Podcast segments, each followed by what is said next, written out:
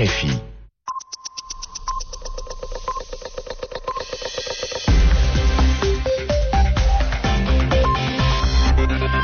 Il est 22 heures à Paris, 20 heures en temps universel sur RFI. Jacques Rosenblum. Bonsoir à tous et merci d'être avec nous pour ce journal en français facile. Je suis accompagné par Natacha Vesnich. Bonsoir Natacha. Bonsoir Jacques, bonsoir à tous.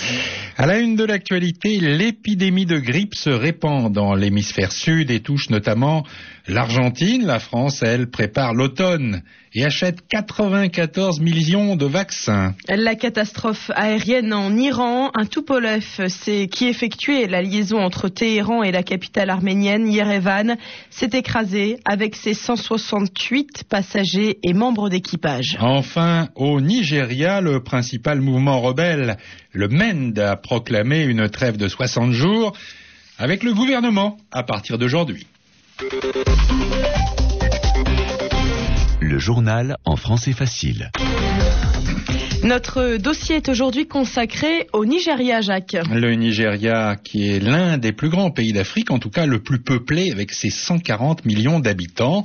C'est un pays anglophone avec une organisation fédérale qui est confronté depuis des années à une crise dans la région du delta du fleuve Niger. Il s'agit de la région où l'on exploite le pétrole. Comme c'est souvent le cas, si le Nigeria est relativement pauvre, il a une importante production de pétrole et cette richesse attise toutes les convoitises. Dans la région du delta, on réclame une meilleure répartition des retombées de cette richesse. La revendication est notamment portée par une organisation le MEND, le mouvement pour l'émancipation du delta du Niger. Et depuis des années, cette organisation s'est illustrée par des actions violentes. Régulièrement, des installations pétrolières sont attaquées, sabotées, des pipelines sautent, des personnels étrangers travaillant sur place sont enlevés et relâchés contre rançon. Récemment, le MEND a même porté ses attaques contre la métropole économique, Lagos, pourtant éloignée de ses bases. Mais immédiatement après cette escalade, une accalmie a eu lieu. Les autorités nigérianes ont libéré le chef du MEND, Henri Oka, qui était emprisonné. En échange, les rebelles ont annoncé un cessez-le-feu de 60 jours à partir d'aujourd'hui. Alors, cette libération est-elle un tournant décisif dans la situation au Nigeria?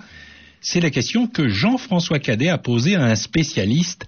Il s'agit de Daniel Bach, directeur de recherche au CNRS et professeur à l'école des sciences politiques de Bordeaux. C'est en tout cas une revendication que le MEND euh, euh, avait et qui était euh, l'un des, des, trois points sur lesquels ils insistaient, les deux autres étant le retrait des, des forces, des troupes de, de, la région du Delta et la troisième revendication étant une, une meilleure répartition de, de, la manne pétrolière. Est-ce qu'on a des raisons d'être optimiste quant à un arrêt des violences? Le gouvernement fédéral nigérian est certainement confronté à, à de très fortes pressions parce que la capacité du MEND à perturber la, vie économique et à, poursuivre euh, ce qui est une véritable militarisation du conflit est, très réel. Il y a effectivement une montée en puissance de la violence, il y a, une production pétrolière qui est la moitié de ce qu'elle était en février dernier. Donc euh, le gouvernement nigérian est confronté à un véritable dilemme, d'autant que les forces de sécurité euh, ont beaucoup plus créé de problèmes qu'elles qu n'en ont résolu. Mais est-ce que le gouvernement nigérian est sincère dans sa volonté de discuter avec le MENT je pense que Yar'Adua est, est confronté euh, à une situation qui, devient intenable parce qu'il y a à la fois euh, les effets de la crise, euh, qui est quand même la, plus grosse crise que le pays ait connue depuis les événements qui ont conduit à la guerre civile nigériane à la fin des années 60.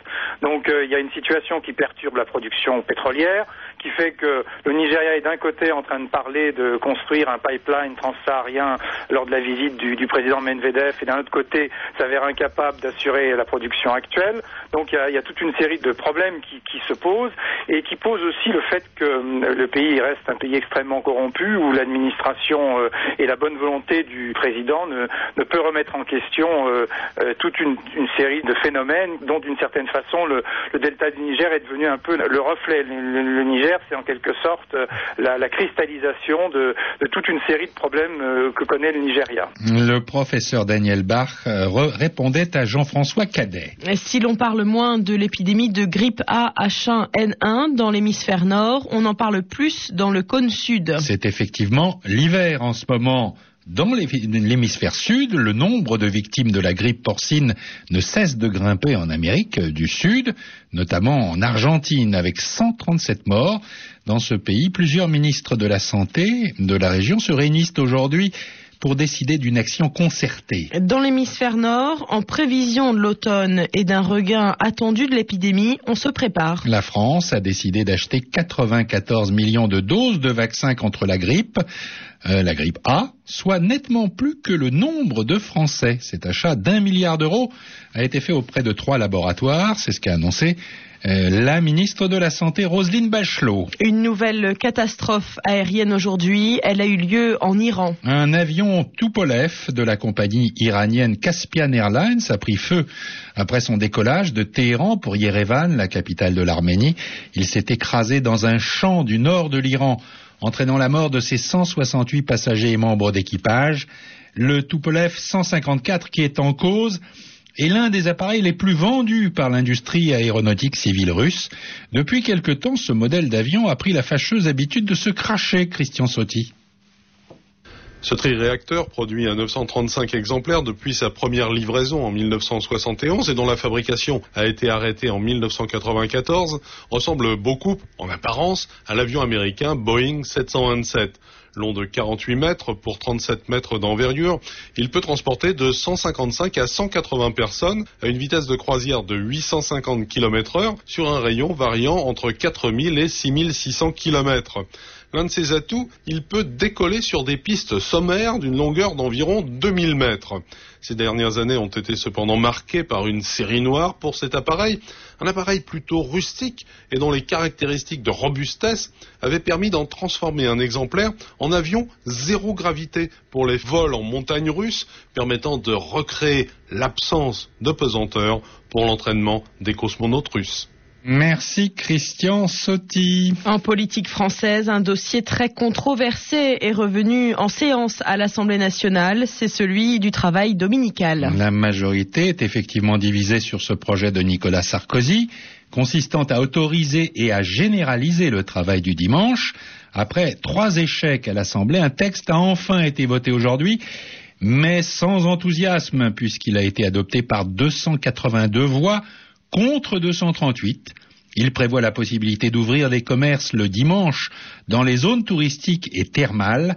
D'après le gouvernement, 500 communes sont concernées, mais selon l'opposition, elles sont en réalité 6000.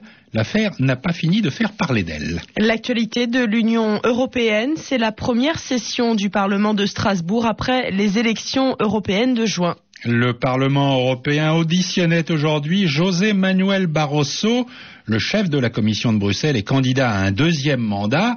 Il a reçu l'appui des chefs d'État et de gouvernement des 27, mais il doit également convaincre une majorité de députés. De son côté, l'exécutif européen ne chôme pas.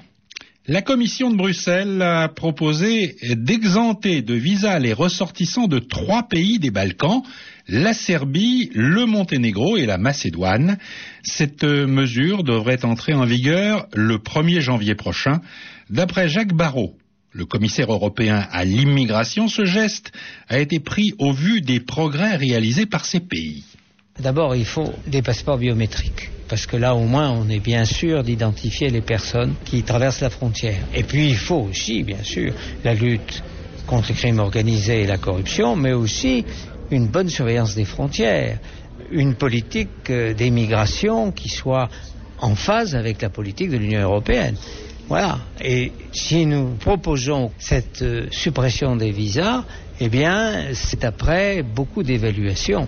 Et puis j'ajoute qu'il y a toute une problématique pédagogique. C'est-à-dire qu'on exige ainsi des efforts qui sont profitables aux citoyens c'est parce que on est là en disant attention, entrer dans l'Union européenne et dans l'espace Schengen, ça n'est pas donné à tout le monde. Il faut d'abord être citoyen d'un État qui a montré sa maturité, sa capacité de résister contre le crime organisé et contre tout ce qui entrave la sécurité. Jacques Barrot, le commissaire européen à l'immigration, était interrogé par notre correspondant à Bruxelles, Grégoire Laurie. Et c'est ainsi que s'achève à présent ce journal en français facile. Merci à Natacha Vesnich qui le présentait avec moi.